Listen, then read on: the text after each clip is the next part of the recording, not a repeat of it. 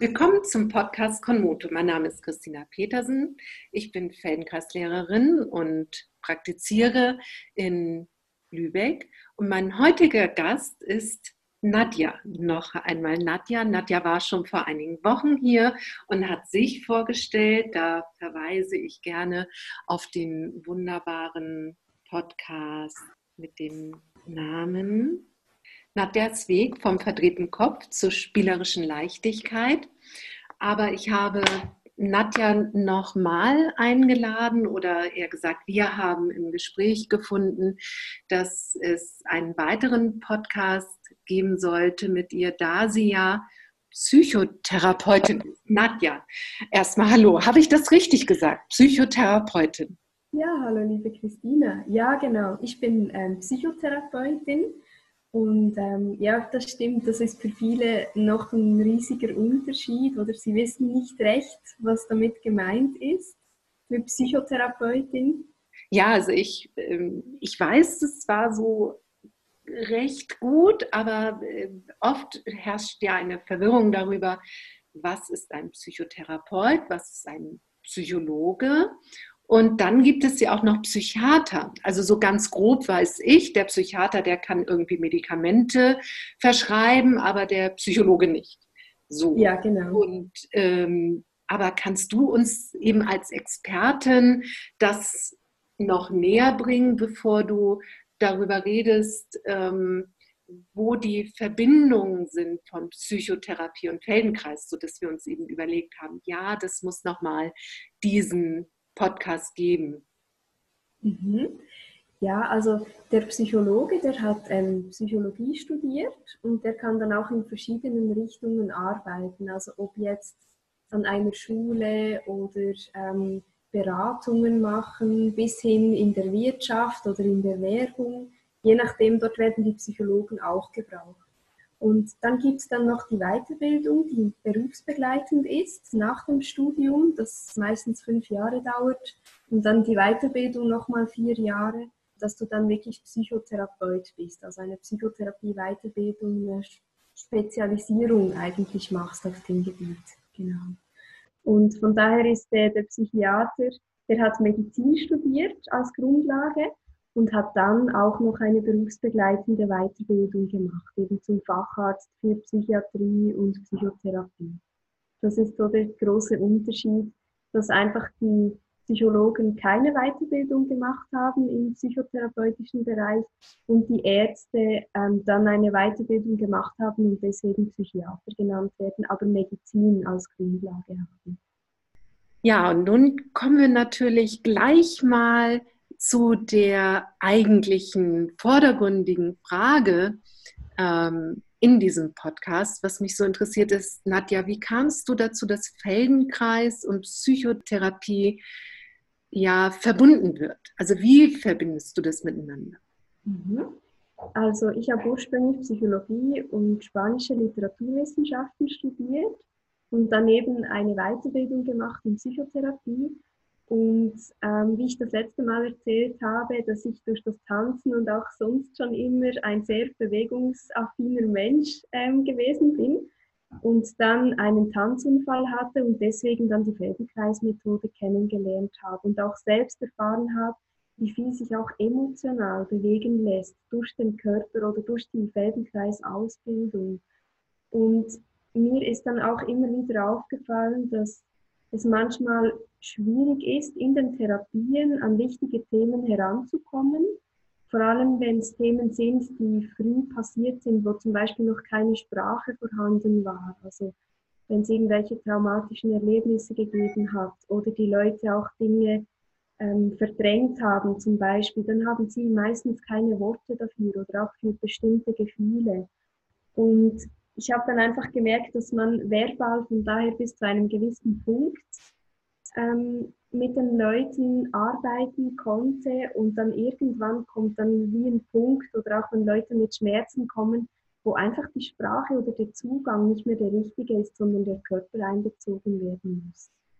Und das war dann auch der Ursprung, dass wir gesagt haben, bei uns in der Tagesklinik, dass wir die Feldenkreismethode auch als körperorientierten Ansatz neben den anderen Angeboten in die Arbeit einbeziehen möchten, so dass einerseits eben über die Sprache eine Möglichkeit herrscht, ähm, damit arbeiten zu können und etwas zu verändern für die Leute oder dass die Leute was verändern können, besser gesagt. Und andererseits aber eben auch über den Körper das Denken und die Gefühle zu verändern. Soweit ich mich mit Psychotherapie auskenne, ist das so, dass jeder Psychotherapeut meistens mit einem bestimmten Ansatz arbeitet. Wie sieht es denn bei dir aus, Nadja? Mhm, das ist eine ganz spannende Frage. Genau, ich habe eine Richtung gewählt, die heißt kognitiv-verhaltenstherapeutisch mit interpersonalem Schwerpunkt nach Klaus Grave. Und oh. wahrscheinlich sagt dir das nicht so viel. genau.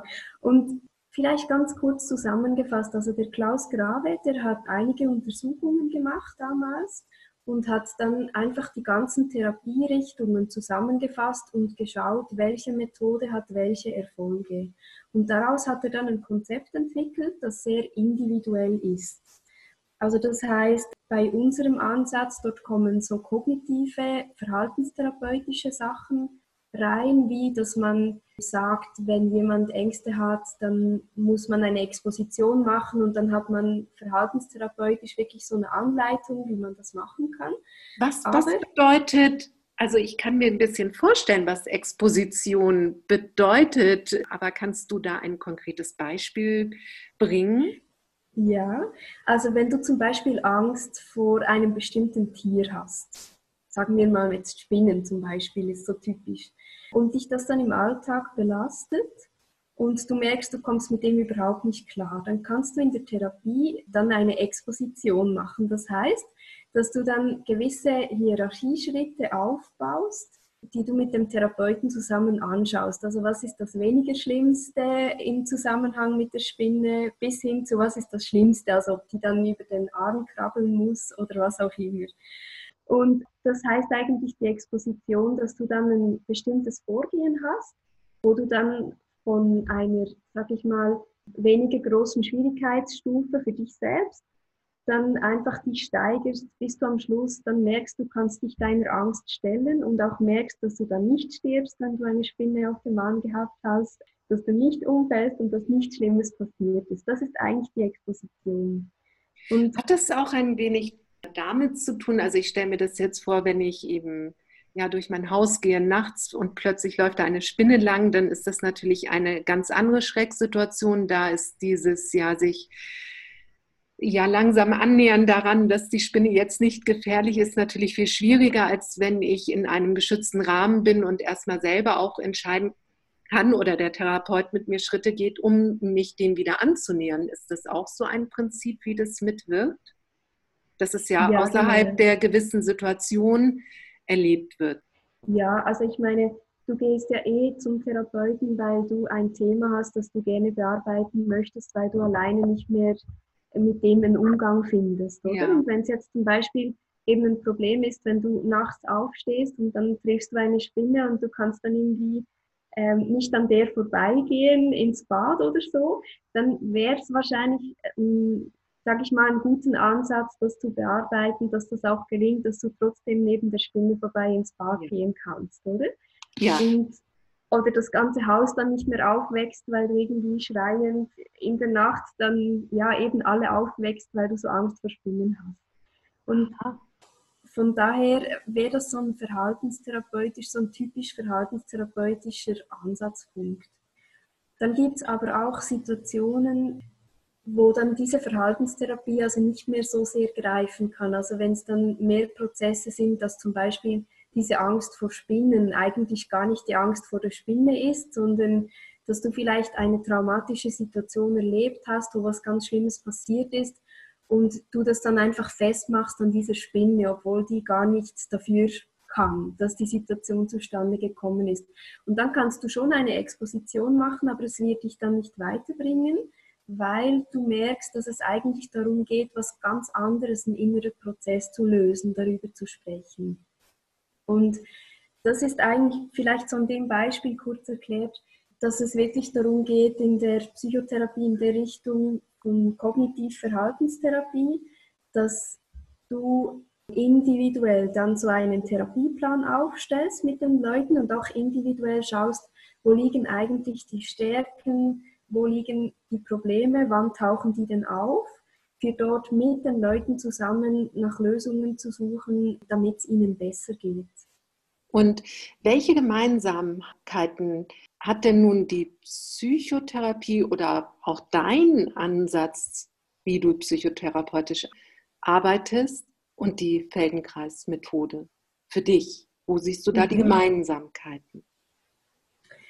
Also ich denke, eine Gemeinsamkeit ist sicher, dass so die Neugierde im Vordergrund steht, dass es nicht einfach ist, wenn jemand kommt mit den und den Symptomen, ich mache jetzt das und das, sondern eben das Detektivspielen und das Ausprobieren können, warum eine Person wie funktioniert und was sie für Denkmuster oder für Handlungsmuster hat und dann dort eben auch diesen Freiheitsgrad erweitern und, und Möglichkeiten finden, wie sie sich wieder besser bewegen kann, dass, dass sie eine bessere Haltung haben kann, innere und äußere Haltung zu einem bestimmten Thema oder in einer bestimmten Situation ähm, und auch die Möglichkeiten erweitern kann insgesamt, dass es ihr dann besser geht und sie Sel Hilfe zur Selbsthilfe betreiben kann. Ich denke, das ist so der größte Punkt und dass bei beiden Methoden auch klar wirklich diese Lebensqualität und das Wohlbefinden, auch Leichtigkeit und Zufriedenheit im Vordergrund steht als Ziel, das zu haben und auch eben wieder diese Selbstwirksamkeit geben. Also das heißt, dass sie wieder sich selbst erleben können, als ich kann eine Situation entscheiden und nicht mein Körper entscheidet, was ich tun kann und was nicht oder meine Gefühle entscheiden, was ich jetzt tue und was nicht. Also dass dort wie der Autopilot und diese automatischen, automatisierten Muster, dass man dort wie einen Schritt zurücktreten kann, sich das bewusst machen kann, wie man vielleicht denkt oder fühlt und dadurch auch reagiert und dadurch wirklich die, die Perspektive verändern kann, weil man wieder Entscheidungsfreiheit hat. Ich glaube, das ist so der größte Punkt der Gemeinsamkeit. Und dann gibt es auch noch andere Dinge, wie zum Beispiel dass übersprungene Entwicklungsschritte, also psychisch und körperlich, dass die zum Teil dann auch wieder ähm, noch nachgeholt werden können. Also dass vielleicht auch eine Aussage ist, dass es nie zu spät, eine glückliche Kindheit zu haben. Das klingt vielleicht am Anfang so ein bisschen schräg, aber es geht wirklich darum, einfach auch wieder neue Möglichkeiten zu entdecken oder andere Perspektiven durch eine andere Haltung. Und ich glaube, da sind wirklich die beiden Methoden ähm, super geeignet, weil der Feldenkreis ja auch gesagt hat, dass man parasitäre Bewegungen zum Beispiel rausfiltern soll oder die streichen soll, dass nicht Bewegungen oder Muskeln angespannt werden, die man eigentlich gar nicht braucht, dass es eben viel leichter geht. Und auch in der Psychotherapie so ein bisschen dasselbe, dass dort auch diese, sage ich mal, parasitären oder diese ungesunden Gedankengänge und Gefühle dadurch und Handlungen, dass man die erkennen kann und auch weglassen kann, dass es dadurch einfach wieder leichter wird im Leben. Sehr schön. Und ich glaube, ich verstehe so langsam, wo du wirklich als Expertin diese Überschneidungen siehst von Psychotherapie und Feldenkreismethode. Aber kannst du auch ein, darüber reden, gibt es etwas, worin sie sich unterscheiden? Mhm. Also ich glaube, der Hauptpunkt ist meiner Meinung nach, dass in den meisten, nicht in allen, aber in den meisten Psychotherapien praktisch nie berührt wird. Also das heißt, die einzige Berührung, die man hat mit den Klienten, ist, wenn sie reinkommen, dass man ihnen die Hand schüttelt. Und dann bei der Verabschiedung wieder. Aber ähm, dass es sonst eigentlich der Körper nicht so eine große Rolle spielt und eben auch keine Berührung stattfindet, wie zum Beispiel beim Feldenkreis, wenn wenn wir jetzt ähm, eine Einzelstunde haben und dort wirklich auch den Klienten berühren und ihm was zeigen auf einer körperlichen Ebene. Ich glaube, das ist wirklich so der Hauptpunkt, dass Psychotherapie mehr über die verbale Ebene funktioniert, schon auch mit dem Fokus, dass ich schauen will, dass jemand zum Beispiel seine Gefühle äußern kann oder im Moment eine eine Emotion zum Beispiel angetriggert wird, dass wir darüber reden können. Aber es ist nochmal eine andere Qualität von, von, von der Feldenkreismethode her, dort durch die Berührung auch den Körper einzuladen, dass der auch seine Geschichte erzählen kann und man das dann auch wieder auf, aufgreifen kann im, im Sprachlichen. Genau.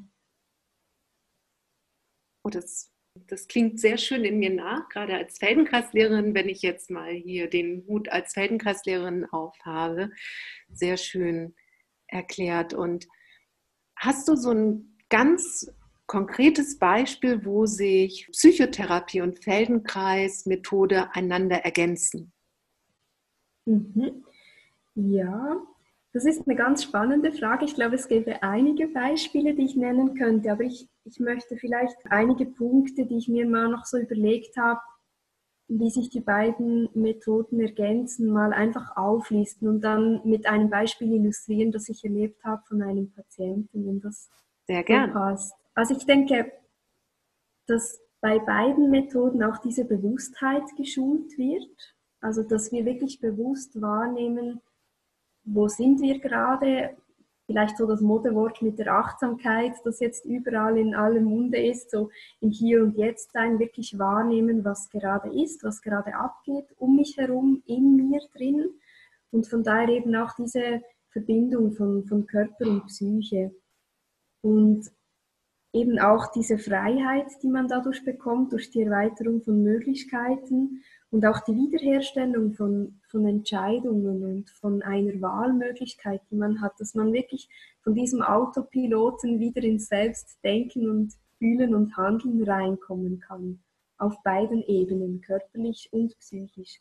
Und der Feldenkreis hat ja auch gesagt, dass er eigentlich nicht bewegliche Körper wollte, sondern bewegliche Gehirne. Und ich finde, das, das ist wirklich so, ich glaube, das ist der Hauptfokus, den ich sehe, wie sich die beiden Methoden einfach auch ergänzen. Durch diese Bewusstheit dann einfach ja, zu merken, dass wieder viel mehr Flexibilität dann bei den Leuten da ist. Und bei einer erfolgreichen Psychotherapie, da ändert sich ja auch die Haltung, also die Körperhaltung von den Leuten. Also wenn du daran denkst, jemanden zu sehen, der depressiv ist oder so die Schultern hängend, der Kopf nach vorne, völlig energielos so im Stuhl drin sitzt, nicht wirklich in eine Handlung reinkommen kann oder in eine Entscheidung, nicht weiß, wo vorne und hinten ist, kein Bodenkontakt mehr hat. Und wenn sich dann dort in der Psychotherapie was verändert oder auch durch die Arbeit mit dem Körper, dass dort dann wirklich auch diese innere Haltung auch eine andere Perspektive gibt und man dann auch in der Psychotherapie sieht, dass sich die Leute dann wieder mehr aufrichten, dass der, die Perspektive schon alleine durch den Blickhorizont wieder an einem ganz anderen Ort ist, dass nicht mehr der Tunnelblick da ist, sondern sich der Blick dann auch wieder ja, geweitet hat. Das sind schon Prozesse, wo ich denke, das ergänzt sich gut, dass man wirklich, wenn es gut läuft, auch auf einer körperlichen Ebene einen Unterschied sieht und umgekehrt auch, wenn man mit der Feldenkreismethode arbeitet, dass man auch merkt, dass sich das Denken verändert. Und ja, da habe ich noch so ein ganz eindrucksvolles Beispiel, das mir geblieben ist.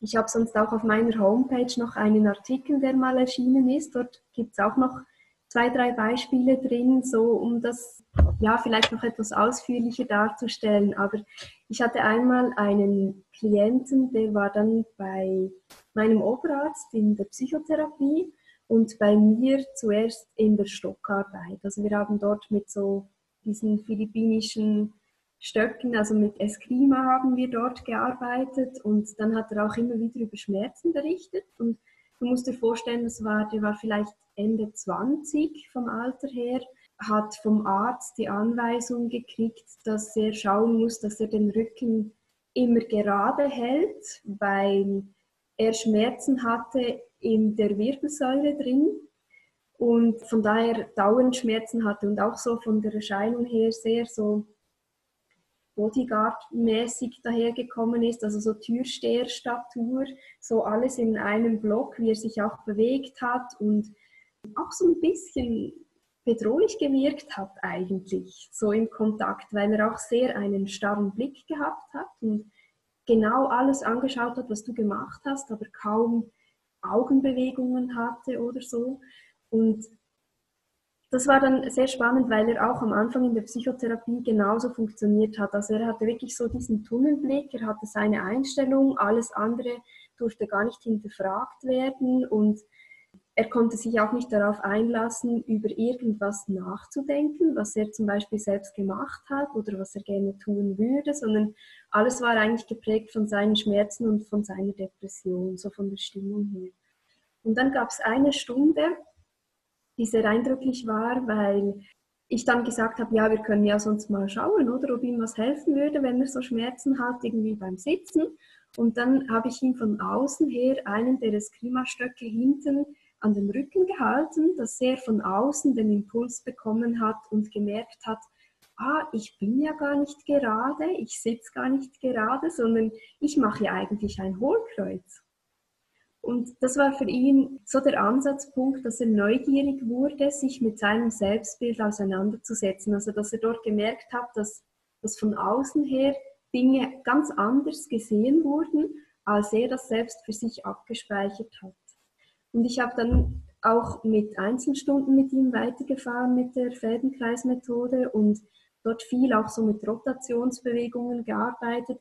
Und das war ganz spannend dann, weil er dadurch wirklich parallel in der Therapie, in den Stunden, dann angefangen hat, auch seine Perspektive zu verändern, dass er neugierig geworden ist, dass er gelernt hat, auf sich zu hören, auch sich seinen Ängsten zu stellen, mehr Vertrauen zu gewinnen in sich und auch in die Umwelt und dort dann wirklich die Perspektive von diesem Depressiven wegbewegt hat in Richtung, was möchte ich eigentlich mit meinem Leben anfangen? Und sich das wirklich dann auch gefragt hat, Pläne geschmiedet hat, in eine Handlung reingekommen ist, was, was wirklich am Anfang undenkbar gewesen ist, dass er wirklich so, wie soll ich sagen, bildlich gesprochen einfach auch den Kopf wieder frei gehabt hat, in verschiedene Richtungen zu blicken und nicht mehr so eingeengt zu sein und auch von den Augen her wieder viel lebendiger gewesen ist und auch dieses Bedrohliche verloren hat, weil er interessiert war an der Rückmeldung von mir und auch von anderen, wie er denn auf andere wirkt. Und dann von daher ganz viel von seinen Erfahrungen mit Mobbing und dass er deswegen so vorsichtig misstrauisch war, dann auch aufarbeiten konnte. Und das, das fand ich sehr, sehr beeindruckend. Das ist wirklich sehr beeindruckend, wie du das schilderst. Und ich glaube, da klingt mir noch etwas nach, was du ganz zu Anfang gesagt hast, dass es eben Sachen gibt, die wir erleben, die eben auch nicht sprachlich sind. Vielleicht, weil wir noch keine Sprache hatten. Oder es sind Empfindungen, für die wir noch keine Sprache haben, die mhm. sich aber im Körperlichen eher äußern oder manifestieren. Sie sind ja da, aber sie haben noch keine Sprache. Und da kann natürlich einerseits die Feldenkreismethode helfen, diese körperlichen Dinge ja herauszukristallisieren, aufzulösen. Oder auch helfen, der Sprachlichkeit ja Raum zu geben, überhaupt eine Sprache zu entwickeln für das, wie ich mich gerade in dem Moment körperlich fühle, weil das ist ein ganz neues Erlebnis, vielleicht irgendwann gemobbt zu werden. Ja, man kommt aus seinem Elternhaus heraus und dann kommt man eben in größere soziale Gruppen und erlebt so etwas und erlebt das das erste Mal und man hat dafür ja noch gar keine Worte, aber man empfindet es. Ja, genau. Ja, ja und er hat sich wirklich am Anfang dann dadurch auch extrem abgeschämt, dass er, dass er gesagt hat, er hätte sehr gute Menschenkenntnisse und das hat er wirklich auch, dass er die kleinsten Mimikunterschiede super gut lesen konnte und von daher sehr eben auf dieser Distanz und er in diesem Bedrohlichen drin war, weil er einfach selbst Angst hatte, wieder Opfer zu werden. Und dann dadurch eben das wirklich aufzulösen, dass er dann mehr Vertrauen auch hatte, dann das Ganze auch in Sprache zu bringen und das auszudrücken, wie es ihm wirklich ging und diese Zusammenhänge herzustellen, was er gerade empfindet und womit das vielleicht auch zusammenhängen könnte von früher und dadurch dann vieles auch aufgelöst wurde. Ja. ja das war echt sehr beeindruckend und spannend, einfach auch zu sehen, dass die beiden Methoden wirklich so schön ineinander greifen und so schöne Prozesse auch in Gange kommen, wo dann vielleicht das eine oder das andere alleine gar nicht so viel hätten bewirken können, sondern die Kombination dann auch wichtig war. Ja, also du hast uns ja jetzt schon ein Beispiel gegeben, wie du das konkret angewendet hast mit der Verbindung der Psychotherapie, aber auch eben dein Wissen, dein Blick, der geschärft ist durch den Umgang mit der Feldenkreismethode. Und wie arbeitest du im Alltag mit der Feldenkreismethode und mit der Psychotherapie gemeinsam? Mhm. Ja, also es ist so, dass wenn ich ähm, selbst in der Praxis bin, also in meiner eigenen Praxis, dort fließen dann halt immer wieder auch einige Dinge rein, weil ich gemerkt habe, bei meiner Ausbildung war es wichtig beim Feldenkreis, dass ich mich dann auch immer wieder austauschen konnte mit anderen, was ich gespürt habe, was dort für emotionale Prozesse oder Themen hochgekommen sind. Das war für mich immer wichtig, aber nicht Teil der, der Ausbildung. Und von daher ist mir auch persönlich wichtig, dass wenn jemand zu mir ins Feldenkreis kommt, dass wenn Themen anklingen, dass ich sie dann auch reden lasse oder dass ich dann zum Beispiel auch mal so Verbindungen herstelle. Und das können ganz kleine Dinge sein. Also wenn dann jemand sagt, boah, ich merke, ich hatte letzte Woche eine Situation, die hat mich völlig aus der Bahn gehauen und ich bin völlig aus dem Gleichgewicht raus, dass wir dann mal zusammen schauen können, okay, wie könntest du denn wieder deine Mitte finden oder dein Gleichgewicht? Oder wie merkst du denn, dass du eben nicht mehr im Gleichgewicht bist? Oder brauchst du wieder mehr Kontakt, mehr Bodenkontakt, wieder mehr die Füße auf dem Boden spüren, wenn du irgendwie das Gefühl hast, du bist so im Nebel am Herumirren und spürst dich nicht mehr und hast das Gefühl, du bist abgehoben. Also, dass ich dann schon versuche, auch diese Aspekte oder die Leute dort mit Bildern oder mit konkreten Themen, die ich dann auch aufgreifen kann, das dann zu kombinieren. Und manchmal kann es auch sein, dass die Leute mir dann halt erzählen während einer Stunde, ähm, dass plötzlich irgendwas angetriggert wurde an, an Themen oder an Situationen, und ich sie dann auch erzählen lasse, weil ich dann auch denke, dass das wichtig ist für den Prozess, dass das da sein darf und auch die Gefühle, dass die da sein dürfen, dass ich dort wirklich was auflösen kann. Und dass ich vielleicht auch, ich weiß nicht, wie es andere Feldenkreislehrer machen, außer meine Lehrerin, zu der ich gehe, aber dass ich dort dann halt manchmal auch noch Hinweise gebe und sage, ja, dass es ja schön ist, wenn jetzt der Körper seine Geschichte erzählen darf und dass es auch sein kann, dass vielleicht Schmerzen wieder hochkommen, die lange Zeit nicht mehr spürbar waren, eben wenn sich was löst im Körper oder wenn irgendwie was Emotionales festgefangen war im Körper und sich dann löst, dass sich das dann auch durch Zittern äußern kann oder dass es einem dann im Moment vielleicht schlechter geht, so diese Erstverschlimmerung in Anführungszeichen, die man kennt oder? Von sage ich jetzt auch mal, von Erkrankungen. Und das finde ich dann jeweils noch wichtig, dass die Leute auch wissen, dass emotional viel in Bewegung kommen kann, aber auch der Körper reagieren kann und dass das auch ein gutes Zeichen ist, weil es dann heißt, dass was in Bewegung kommt und dass es nichts Bedrohliches ist, dass sie wirklich auch das Vertrauen in ihren eigenen Körper dadurch auch behalten können. Und ja, das ist mir einfach wichtig, dass sie dort auch noch so einen gewissen Hintergrund haben, den ich auch als hilfreich empfunden habe, das zu erfahren, dass das ganz, ganz wichtig ist und nicht dann Verunsicherung da ist, wenn plötzlich was passiert mit ihnen, auch nach der Stunde und sie keine Ahnung haben, wie sie das einordnen sollen. Genau. Mhm. Ja, und von daher vielleicht nochmal auf deine Frage zurückkommen. Also wir schauen dann in der Tagesklinik jeweils, dort wo ich arbeite, was macht Sinn? Spricht jemand mehr auf körperliche Methoden an oder mehr auf das verbale, analytische? Und manchmal schicken dann die anderen Therapeuten mir auch Leute, die wirklich auf dieses verbale, analytische anspringen, weil es darum geht, den Körper mehr ins Boot zu holen. Und manchmal sagen dann die Leute auch, ja, ich möchte gerne mal Fädenkreis ausprobieren und dann schauen wir gemeinsam, welche Themen das sinnvoll sind.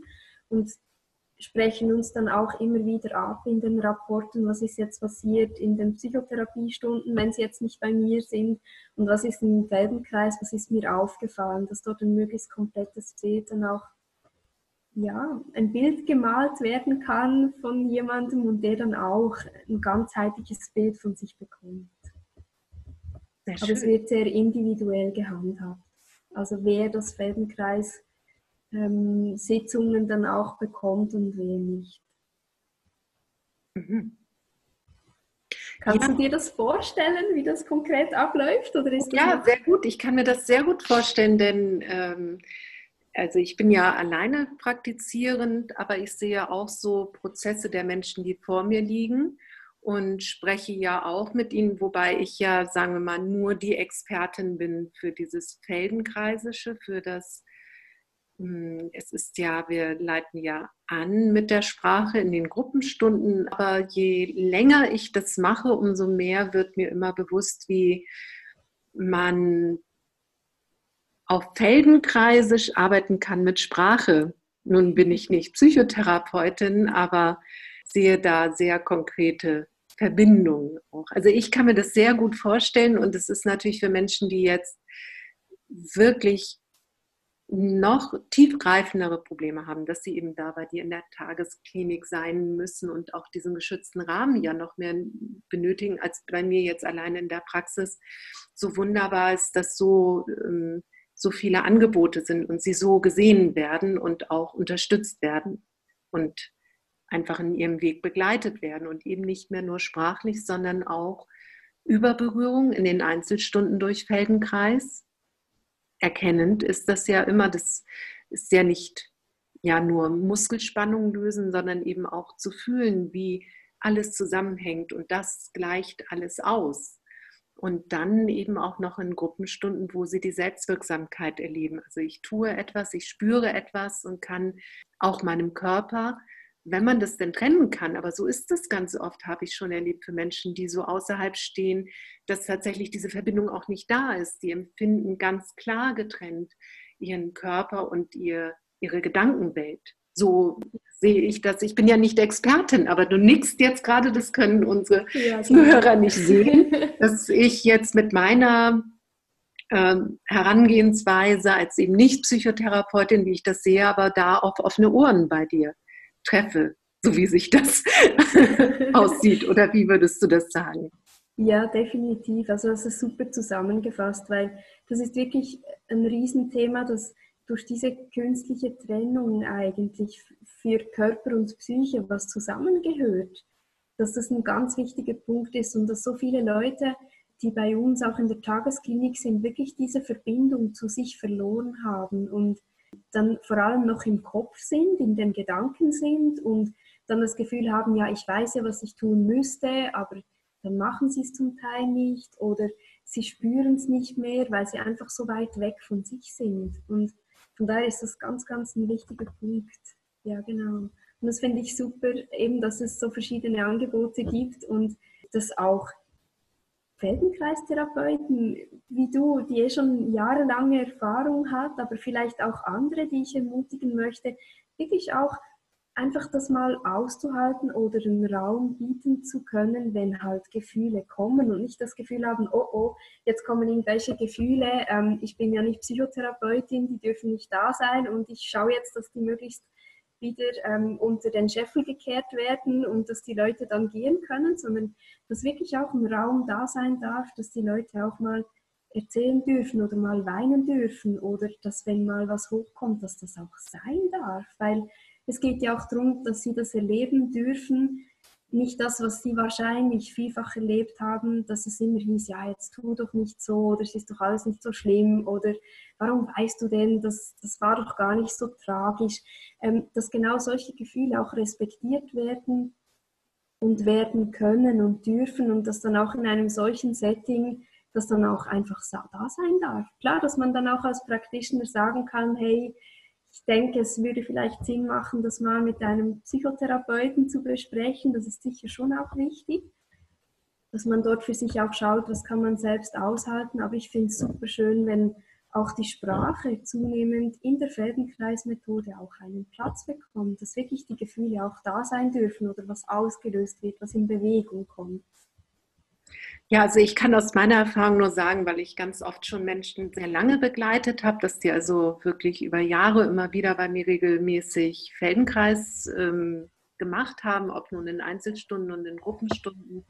Und gerade wenn es dann eine Serie von aufeinanderfolgenden Einzelstunden ist, kommt irgendwann der Punkt, dass wir eigentlich eine Stunde haben, wo fast nur geredet wird. Also nicht, wo ich rede, sondern wo plötzlich so ein Redeschwung kommt von den Menschen, die mir dann erzählen und so Zusammenhänge.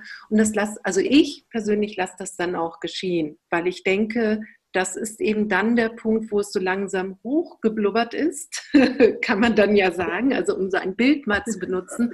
Und auch wichtig ist, dass man das in der Sprachlichkeit dann erlebt und auch in die Sprachlichkeit bringt. Das ist auch eine Form der Integration dessen, was sie eben erlebt haben in diesen ganzen Sachen, dass wir das eben auch ja in die Sprache integrieren in ihr, äh, dass sie sich da auch selber hören, was sie da gerade sagen. Und da habe ich eben aber auch schon Situationen erlebt, wo ich sagte, das ist interessant und ich rate dir auch, es gibt ja, dass man eben nochmal guckt, dass man das mit jemandem noch ganz professionell angeht und auch nochmal dann in die Sprachlichkeit geht oder ich weiß jetzt nicht, wie das in der Schweiz ist, dass in Deutschland gibt es auch immer die Möglichkeiten, dass man auch Beratungsstellen aufsucht für das sind dann Beratungsstellen für Erziehungsfragen, Ehefragen, aber auch Lebensfragen, wo das eher so ein Mittelding ist zwischen einer Gleichtherapie, aber diese Menschen, die dort arbeiten, sind auch darin ausgebildet, eben zu sagen, ja, das ist im Rahmen einer Beratung möglich, aber dann äh, hier ist doch therapeutisch vielleicht etwas nötig. Also das kommt dann, also ich forciere das nicht, ich, also ich rufe das nicht hervor, denke ich auf jeden Fall, aber ich lasse es dann eben auch geschehen und finde das eben auch ganz gut, dass man sich da auch mal in dem Bereich begibt und dann geht es aber wieder für mich auch in eben einfach in dem Erleben, weil wenn man nur spricht, also aus meiner Sicht jetzt ganz äh, feldenkreisisch gesehen, kann ja sich nur etwas ändern, wenn man es auch spürt. Also wenn man ja. etwas erlebt. Und ich bin eben gut aufgestellt in dem, wo es wirklich über das tatsächliche Spüren, direkt spüren und der direkte Zugang zu Erlebnissen, die man sich selber gibt und dadurch dann auch ein neues Handeln entstehen kann. Ja, schön. Das hast du ganz schön zusammengefasst. Finde ja, ich hoffe. Sehr schön. Und bin sehr froh, dass es eben auch Experten gibt, die dann mehr diese verbale Seite auch noch aufnehmen, wenn dann der Mensch, der vor mir sitzt, merkt, oh, da ist etwas, wo ich natürlich bereit bin und auch bereit stehe, aber wo ich sage, oh, da gibt es aber eben auch ganz tolle Dinge, die dann auch noch im Sprachlichen geht.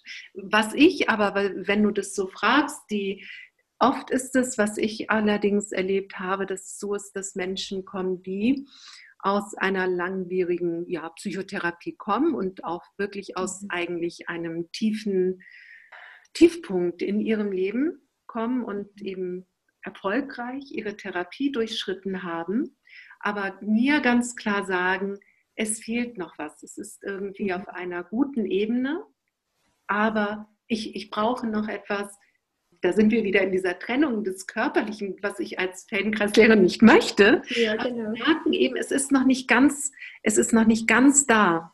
Es fehlt noch ein Baustein. Und das ist diese wieder diese Verquickung, das, was sie in einem Bereich ihres Erlebens auch benennen können, wirklich in das Körperliche zu bringen.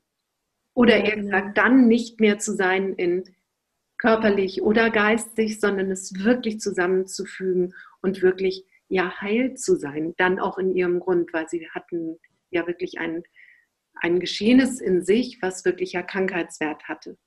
Mhm, genau. dass diese vollständige Heilung aber wirklich noch eines anderen Zutuns benötigt. Ja, genau, genau. Weil ich denke, es ist ja auch schon alleine bei der Selbstfürsorge oder? Wenn die Leute dann zum Beispiel aus einer Depression ähm, herauskommen, dann geht es ja auch darum, dass sie schauen, was sind denn positive Aktivitäten, was hat mir denn vorher Freude gemacht, was macht mir Freude. Und schon, schon alleine diese Frage muss ja eigentlich jemand wieder einen Zugang zu sich selbst und seinem Körper haben, weil sonst kann er ja nicht vom Kopf her entscheiden, was ihm eigentlich Freude macht sondern das muss ja dann auch über das Gesicht ähm, gehen, dass man merkt, die Mundwinkel gehen nach oben, die Augen fangen an zu leuchten, dass sie am liebsten das gerade wieder machen würden auf der Handlungsebene. Und dazu braucht man ja auch wieder den Körper und dass die Leute dann auch spüren, ja eben, was tut mir eigentlich gut? Und da kann man dann schon, dass es dann viele gibt, die sagen, ja, früher hat mir mal das und das Spaß gemacht und man dann auch fragt, ja, und wo haben Sie denn das gemerkt, dass Ihnen was Freude gemacht hat? Weil vielfach genau der Körper nur wahrgenommen wird, wenn es irgendwo schmerzt. Und wenn es quasi nicht mehr schmerzt, dann ist nichts da oder dann ist nur noch der Kopf oder die Gedanken da. Und dort eben auch in der Psychotherapie und, und eben auch, ja, beim Feldenkreis dort auf die Ebene zu kommen, dass die Gefühle, auch positive Gefühle, spürbar werden und die Leute dann auch wissen, ah, okay, wenn ich in ein Wärmegefühl im Bauch habe oder wenn ich merke, meine Atmung, die ist richtig frei oder wenn ich spüre, ich bin die ganze Zeit nur am Grinsen. Das sind dann wieder so Hinweise, die dann den Leuten auch wieder helfen, besser für sich selbst zu sorgen, weil sie sich spüren. Also der Zugang braucht es ja auch, damit sie Gefühle überhaupt wahrnehmen können. Und ich glaube, das ist eine Ebene, wie du vorhin gesagt hast, die vielfach in der Psychotherapie so theoretisch gehandhabt wird, aber zu wenig erlebbar gemacht wird, dass man den Leuten auch Hinweise gibt, was genau beim Körper, das sie eigentlich beobachten könnten oder wie sie auch merken können, dass es ihnen gut geht oder super gut geht oder dass sie Freude haben. Und ich glaube, der Aspekt ist meiner Meinung nach ganz, ganz wichtig, einfach, dass dieses ins Spüren kommen, auch im Körper und dieses Erleben, das braucht es einfach, um auch eben eine Psychotherapie rund zu machen. Weil sonst sind sie abhängig davon, was ah, andere ja. ihnen sagen von außen, oder?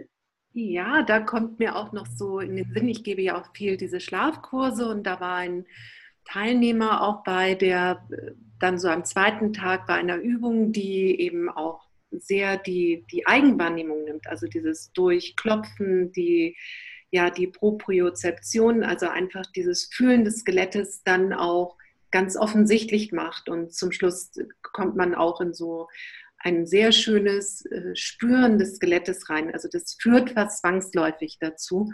Und da war dann, äh, stand auf und war dann auch ganz glücklich, dass er sagte, er hätte dann auch überhaupt erst mal gespürt, wie müde er ist. Das hört sich jetzt so verrückt an. Er war ja da und er weiß, dass er übermüdet ist.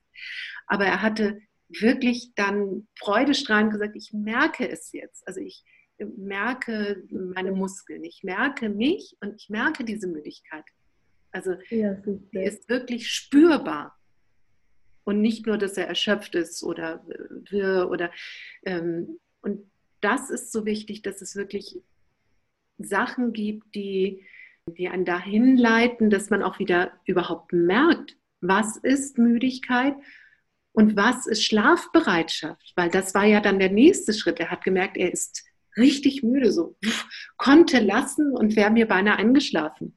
Also so, das war für ihn, also ich kenne das eigentlich, dass die reihenweise einschlafen und bei ihm war es wirklich sehr verschüttet, dieses Spüren und erst die Übungen, die richtig in dieses körperliche Empfinden kamen oder die mehr darauf gestützt waren, seine Eigenwahrnehmung wieder mehr hervorzurufen, haben das gebracht dieses Gefühl für Müdigkeit und Schlafbereitschaft. Was das eigentlich bedeutet, das kannte er gar nicht mehr. Und jetzt ja, er, jetzt, jetzt weiß ich wieder, wie das ist. Jetzt weiß ich ja auch, wo, wo, wo ich ja nicht hinarbeite, aber das ist es und das suche ich. Jetzt kann ich das auch wieder finden.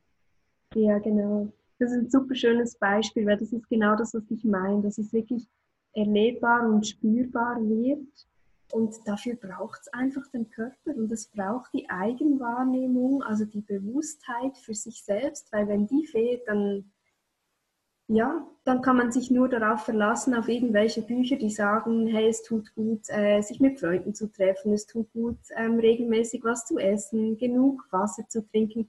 Aber wenn ich das dann nicht wirklich spüre, dann sehe ich auch den Sinn nicht, weswegen ich was machen muss. Oder dann bin ich angewiesen auf Therapeuten oder aufs Umfeld, die dann das Gefühl haben, sie wissen, was am besten für mich ist. Und ja, das passiert ja noch häufig, oder? Dass man sich dann so verlässt auf alle anderen, weil man das Gefühl hat, ja, man selbst weiß es ja nicht. Und das hat dann auch wieder ganz viel mit dem Vertrauen, mit dem Selbstvertrauen zu tun. wirklich das Vertrauen in sich selbst haben, sich wahrnehmen zu können und darauf zu vertrauen, dass der eigene Körper schon sagt, was er jetzt braucht und was sich stimmig anfühlt und was nicht.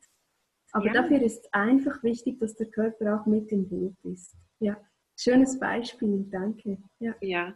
ich vergleiche das immer, ich versuche das immer damit zu erklären mit so einem Beispiel, wenn man noch nie Schokolade gegessen hat, aber man weiß, was Kakao ist, man weiß, was Milch ist und man weiß auch, was ja Fett oder Zucker ist und alles selber ist dann ja für sich irgendwie lecker. Man hat das schon mal so erfahren, aber man weiß ja gar nicht, wie es zusammengemixt ist. Ja, ja? Genau. und dann kauft man irgendwie eine günstige Schokolade und denkt schon, wow, das ist das, worüber alle reden. Und irgendwann mhm. kauft man sich dann, ähm, also ich liebe Lindor-Schokolade. ja, und ich muss sagen, nachdem ich das dann irgendwann mit Mitte 20 das erste Mal gegessen habe, da wusste ich, okay, das ist Schokolade. Und äh, da, das kann man aber nur verstehen, wenn man wirklich dann diese Lieblingsschokolade gefunden hat und sich sagen kann, okay, ähm, ich sorge jetzt auch immer dafür, jetzt auch nochmal in diesem Podcast dafür, dass das Also wer mir eine Freude machen möchte, Linda Schokolade, die rote, da bin ich wirklich. Mm, und das sind aber so Prozesse. Ich mag auch die anderen Schokoladen gerne. Also Schokolade ist allgemein gut, wie man merkt. Aber das ist das Beispiel. Wenn man das aber nie gegessen hat oder vergessen hat aus irgendwelchen Vorgängen her, die waren, dann ja, dann ist einem das auch egal. Also, oder man weiß ja gar nicht, wo, wo, wo es hingehen kann. Ja, genau. Ja. Super Beispiel. Ja, genau so ist. Ja, mit Schokolade kann man viel erklären. Liebe Nadja, was ich jetzt mir so überlege, dass wir sicherlich schon viele Dinge irgendwie greifbar gemacht haben, wo Verbindungen sind zwischen Feldenkreis und Psychotherapie oder wo sie sich gegenseitig eher äh, unterstützen können, befruchten können, Prozesse anstoßen können.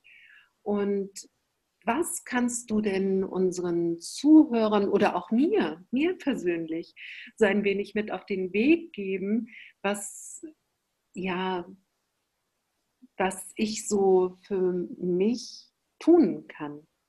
Mhm. Ja, das ist eine ganz schöne Frage. Vielleicht noch ganz kurz zum, zum ganzen Interview. Also ich habe gemerkt, es ist gar nicht so einfach, das verbal wirklich auf den Punkt zu bringen, die ganzen Themen, ähm, weil eben schon alleine aus Datenschutzgründen ich auch nicht alles erzählen darf vom Hintergrund her. Aber ich hoffe doch, dass, dass du und auch die Teilnehmer oder die Zuhörer vom, von diesem Podcast dann auch so ein bisschen einen Einblick gekriegt haben und sonst, wenn auch spezifische Fragen sind, dürfen Sie mich gerne auch kontaktieren oder mal nachfragen, wie denn das eine oder andere gewesen ist. Aber was ganz Konkretes, was ich noch mitgeben möchte auf dem Weg, ist, dass es sich mal lohnen kann, sich immer wieder selbst zu beobachten im Alltag, weil meistens sind wir im Alltag mit irgendwelchen To-Do-Listen beschäftigt und äh, oder im Stress oder im Zeitdruck. Und da kann es sich ganz gut lohnen, sich immer wieder die Frage zu stellen, stopp, wie geht es mir jetzt gerade? Das heißt, ich kann mir überlegen, ja, was denke ich jetzt gerade, wie geht es mir gerade gefühlsmäßig und vor allem auch, wie sitze ich jetzt gerade da oder wie stehe ich da oder wie gehe ich gerade. Und das ist ja auch noch so eine Herausforderung, sich das bewusst zu machen im Alltag. Und meistens vergessen wir es. Wir können uns so eine Aufgabe stellen und dann ähm, denken wir, ja, cool, wäre mal spannend zu beobachten. Und dann haben wir es vergessen. Und von daher empfehle ich dann immer wieder, dass man sich zum Beispiel den Handywecker stellt. Ob das jetzt bei der Arbeit irgendwie auf alle halbe Stunde ist und jedes Mal, wenn der klingelt oder auch jedes Mal, wenn jemand anruft, wenn du viele Anrufe kriegst zum Beispiel, dass du dann das verknüpfst damit mit, wie geht es mir jetzt gerade? Wie fühlt sich das gerade an? Wie setze ich mich gerade hin? Ähm, sitze ich überhaupt bequem? Ähm, wo spüre ich, dass ich wie sitze? Wie könnte ich vielleicht anders sitzen, dass es bequemer wird? Also sich dort immer wieder diese Frage zu stellen, wie geht es mir denn gerade? Von der Körperhaltung her, von den Gedanken, den Gefühlen her und dann zu schauen, macht Sinn, vielleicht was zu verändern, dass es mir noch besser geht, dass ich mich noch besser fühle. Und ich glaube, das ist so das Effektivste für den Transfer in den Alltag, sich das immer wieder zu fragen. Ja, also gerade diesen Aspekt zu sagen, oh, alle halbe Stunde, gerade wenn man so lange meinetwegen am Computer sitzt oder in einer Situation ist, die man ja nicht verändern kann. Und dass man sich sagt, okay, erst einmal, wie sitze ich denn? Aber das nächste dann gleich ist, dass man sagt, ja, sitze ich denn jetzt noch bequem? Und eigentlich die Frage ist, wie kann ich es mir bequemer machen? Das finde ich ganz ja, genau. herrlich, das nehme ich gerne mit auf, obwohl ich muss so ein bisschen gestehen, auch ich habe jetzt ziemlich viel ja gesessen, so vor den Computern, habe mich mit dir unterhalten und habe das vielleicht auch schon durch meine lange Erfahrung mit Feldenkreis immer mal gemacht. Ach, setz dich mal anders herum, das ist zwar so noch ganz gemütlich, aber setz dich doch vielleicht mal so und habe immer ein wenig meine Position währenddessen auch nochmal verändert, wie ich sitze und konnte aber trotzdem auch ganz konzentriert deiner äh, deinen Erzählungen und Ausschmückungen und Erklärungen folgen. Und vielleicht gerade deswegen so gut, weil ich eben auch immer bei mir geblieben bin und immer gespürt habe, geht es mir denn auch noch gerade gut im Moment dabei. Genau. Ja, die Selbstfürsorge ist ganz wichtig. Ja. Und da ist die Feldenkreismethode genial dafür. Ja, das zu lernen und zu lenken. Ja, zu lernen und auch Werkzeug an die Hand zu bekommen, das zu etablieren, das einfach wie eine zweite Natur oder wie die eigene Natur werden zu lassen, eben nicht wie eine zweite, sondern es wirklich einfließen zu lassen in das ständige Leben. Aber nichtsdestotrotz sehr gut, das auch wirklich alle halbe Stunde ganz regulär einzufügen und zu installieren in den Tag. Und auch ich würde mich freuen, wenn Fragen aufgetaucht sind, noch direkter zur Feldenkreisarbeit oder zu meiner Arbeit mit Schlafschwierigkeiten. Also wenn jetzt hier ein sensibler Schläfer unter den Zuhörern ist, gerne auf meine Webseite schauen zu Kursen und natürlich auch zu den regulären Feldenkreiskursen, die ich in Lübeck oder auch anderswo gebe. Ja, Liebe Nadja, da möchte ich mich doch jetzt verabschieden. Und wir haben nämlich, denke ich, auch beide, wenn ich so auf die Uhr gucke, hast du nicht auch Hunger? Doch. Ich spüre es schon, dass mein Magen knurrt. Also mein Körper reagiert darauf, dass ich oh. Hunger habe. ich habe auch Hunger und weil wir das jetzt beide wissen und etwas Gutes für uns tun wollen, sage ich auf Wiederhören und ich freue mich schon auf das nächste Gespräch mit dir und das kann ich den Zuhörern auch schon mal verraten. Da haben wir etwas in Planung und mal sehen, wann wir das wieder umsetzen. Wieder zu etwas ganz anderem. Denn die Nadja, die macht ja noch viel mehr. Ganz interessante Sachen. Danke vielmals für das schöne Gespräch und deine spannenden Fragen und auch Inputs, die du gegeben hast. Danke, Nadja. Tschüss. Tschüss.